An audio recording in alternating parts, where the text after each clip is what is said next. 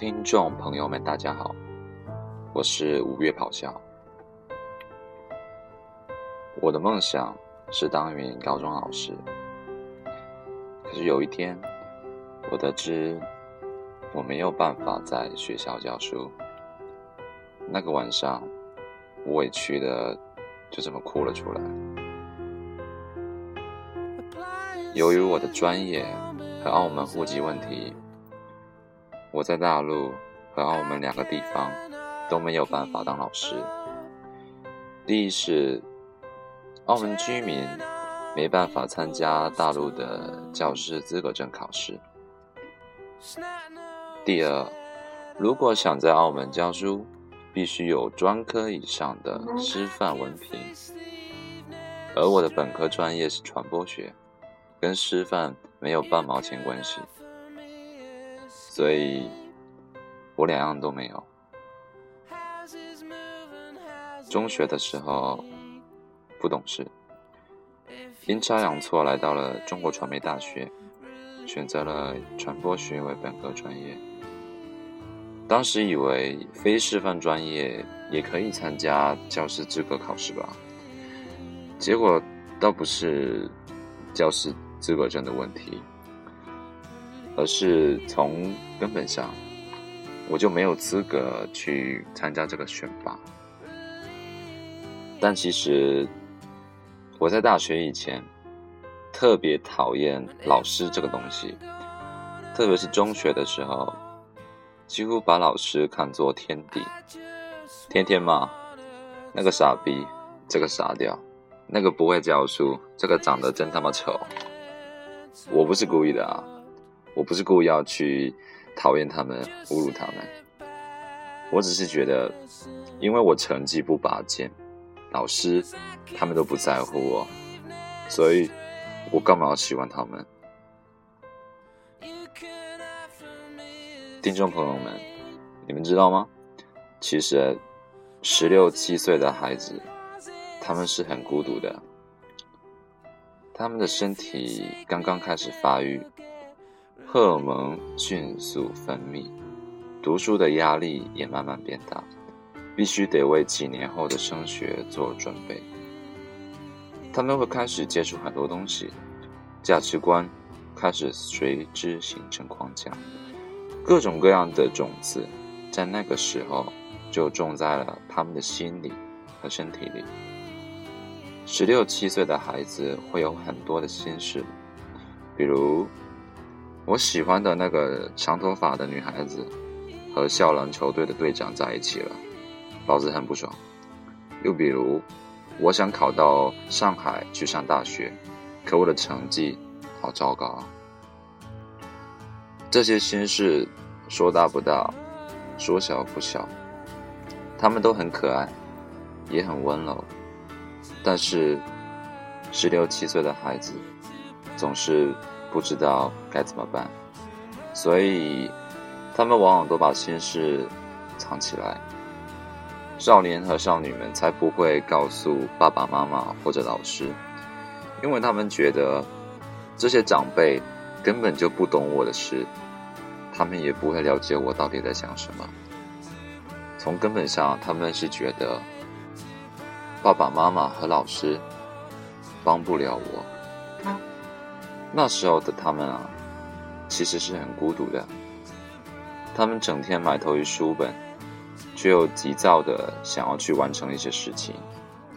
这些事情是如此的浪漫，有时候甚至让他们想了整整一辈子。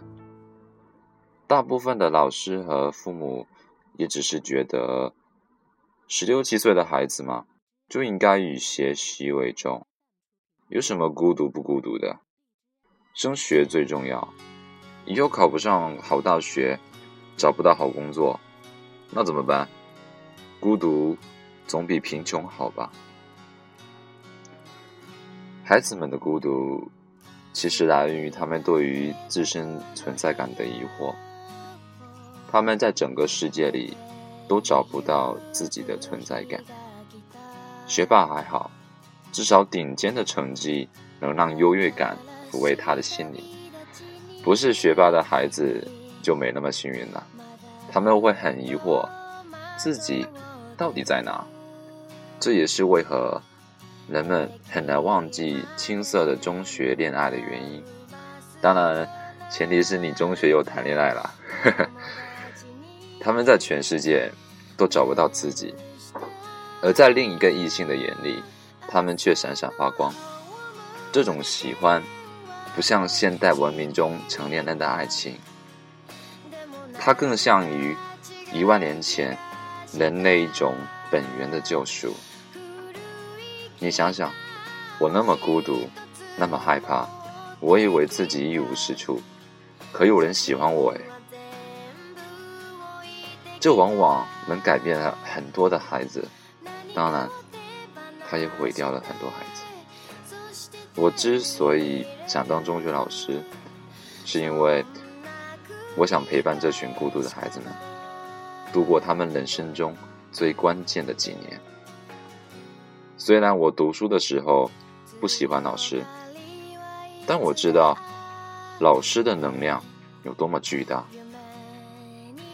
说实话，当老师，我也不能让他们不孤独，因为人生而孤独，这谁也无法改变。但我能做的，是作为另一个孤独的人，陪在他们身边。至少，我不希望他们因为孤独而讨厌自己，甚至是憎恶整个世界。无法当老师这个事实，我真的很委屈，很不甘心。因为我知道，如果我可以当老师，知识上我二幺幺的学历水平能给他们一些帮助；心理上，至少我可以听听他们的故事，缓解他们的心事。可最终，我还是没有办法去帮助他们，这让我感觉。我帮不了我年少的自己，还好啊，在我最孤独的岁月里，有一个女孩子一直陪伴着我。我喜欢她，比喜欢全世界还喜欢她。也因为她，我才有了今天的模样。但我们没有缘分。她给了我最梦幻的几年后，在我即将踏入大学。